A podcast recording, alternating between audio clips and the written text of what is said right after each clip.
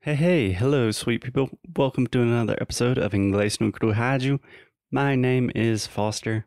As always, I'm here with the one, the only. Alexia. Hi, Foster. How are you? I'm doing wonderfully. Thank you, Alexia, sexy voice. this is me trying to be more serious because of the last episode. The last episode, a great phrase to begin this episode is to say, the last episode was a little bit off the rails. Do you understand that? Sim, saiu do, do negócio do trem. Qual é o nome daquilo? É. You know, the, the train path. Meu The Deus, I rails. completely forgot the name. Ah! Well, Okay. another great expression to draw a blank. Rails. Do you understand the expression to draw a blank? To draw blank. Yes. Blank. Mm-hmm. Então é desenhar um espaço vazio. Trilho. What? Trilho. Rail is trilho. So, we thought this episode was going to be a little bit more serious, n- kind of following our plan, not getting off to a great start. Just to clarify, two expressions. Off the rails is to kind of go a little bit crazy, not according to plan, and to draw a blank. É, dá um branco. ah, sim. Me deu um branco. Me deu um branco. Verdade. So in that case, you would say, I drew a blank. I drew a blank. Yep. And that is when you cannot remember some, something, like suddenly you forget. Okay. So to draw in the present, this is an irregular verb. So in the past, drew. I drew a blank. Okay. So, Alexia, it's the month of June. We have Valentine's Day on the horizon. So, we're talking about relationships, love, romance, all of the wonderful expressions and vocabulary that we have associated with that in English. So, today, where do you want to start? Um, so let's start with the more official ones. Okay. Right? So last episode we were talking about one night stand, fling, da da da, and now we should start with engagement. Engagement. Yes. Okay. Hmm. I learned so many things on this podcast, things that perhaps I already knew, but I never thought about. So if you asked me how to translate engagement to Portuguese, Noivado. I would say engajamento because that is also the Yes. correct translation. Yes. So there are two meanings here. But in the context of romance and relationships, how would you translate engagement? Love. Noivado. Excellent. So I don't think that that is the most common way we would say it. So, for example, Alexia, if someone, Chris. let's use the example of a person named Chris. Chris is dating his girlfriend. Uh, Or what's boyfriend. okay? Chris is dating Daniel. Okay. and he wants their relationship to go to the next level. Yes.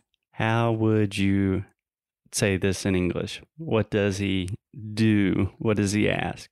Um for Daniel to marry him. Okay, and how do you define that process? Engagement.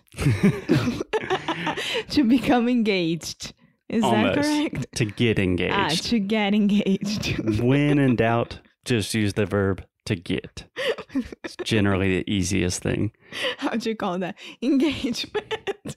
Yeah, sorry. My example was not going in the right direction. So in English, we get engaged. okay.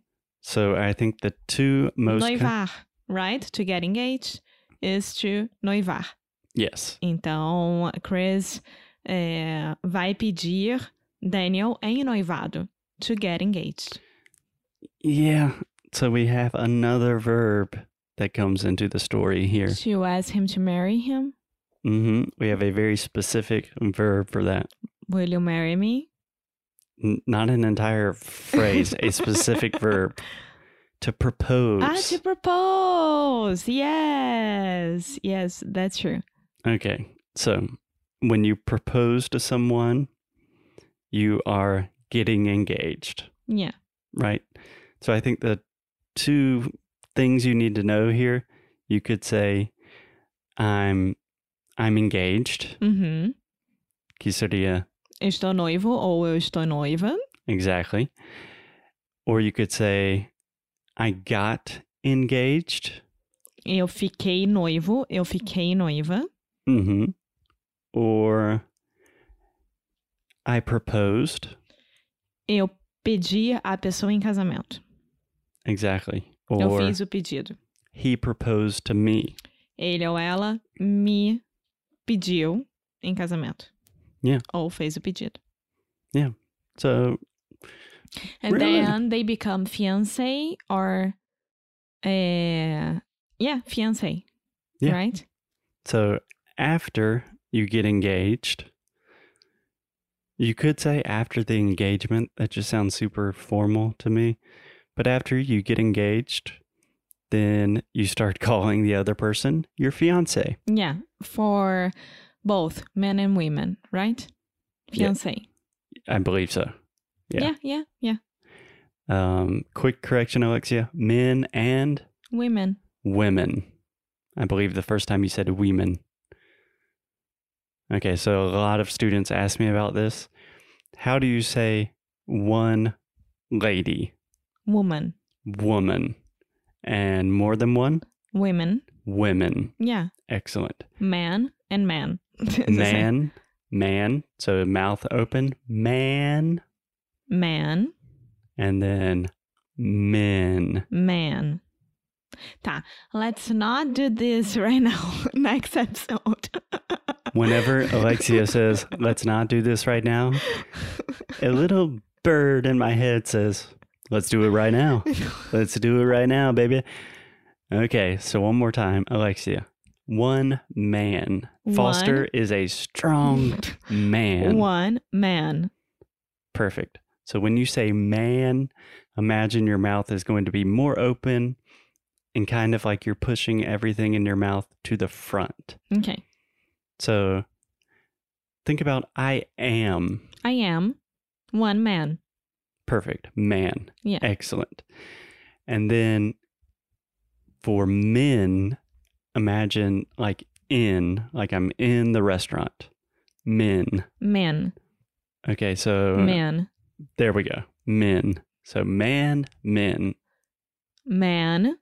Man. Man. almost. Okay, I'll get there. Almost. it's just like in, but you're adding the M. in And the- this one that you're talking right now is for for the plural. yes. Okay. Man, one person, men, more than one person, woman, one person, women, more than one person. Mhm. super confusing. I know. Just one of those things you have to memorize and then you're done with it Mm-hmm. Yeah. forever. Okay. Okay. So, do you think this engagement thing is relatively clear? Yes, yes, it is. And then after this, we have marriage. It's when both of them get married. Can you say the word one more time? Married. Okay. So, Marriage. Mariage. we do have a lot of French words here. Fiance. Yeah. Um, a quick note whenever we have a word that is derived from French, normally we really exaggerate the final vowel sound. So we do not say fiance, we say fiance, yeah. just like Beyonce. The queen. Anyway, Alexia, can you pronounce the word marriage? Marriage. Okay, so I think you're saying marriage. So the I directly after the two R's, we don't really pronounce that. So marriage. Ah, marriage. Perfect. Okay. Marriage. marriage. And the same thing with married. Married. Married. Yeah. Married. Married. Just give me a second. So, another super common thing for all Brazilians is anything in the past, y- you guys just want to pronounce every letter that you see. It- That's how it's supposed to be, exactly. Um, If there is there, I'm gonna say it. yeah, that's like the fundamental work of my life is trying to prove people that that is incorrect. Married. Married. Yeah, so imagine there's no I involved, it's just married. Married. So a person named Mary. Mary had a little lamb, Marry. and then just add a D at the end. Married, Married. and then marriage. Marriage. Excellent. Okay. So I think marriage is a completely different and quite difficult topic with its own category of vocabulary. For today, a quick review we have engagement, to get engaged, or I got engaged. We have proposal, so I proposed, um, he proposed to me, something like that. And fiance, Beyonce. What am I forgetting, Alexia? um, marriage. Then marriage to M- get married. Mm, Married. Yeah. We also get married in yeah. English. And then becoming a hubby and a wifey. okay. I'm not going to explain that right now. I think that's a good place to stop for today. As always, we love you guys. Keep up the good fight. and lose well.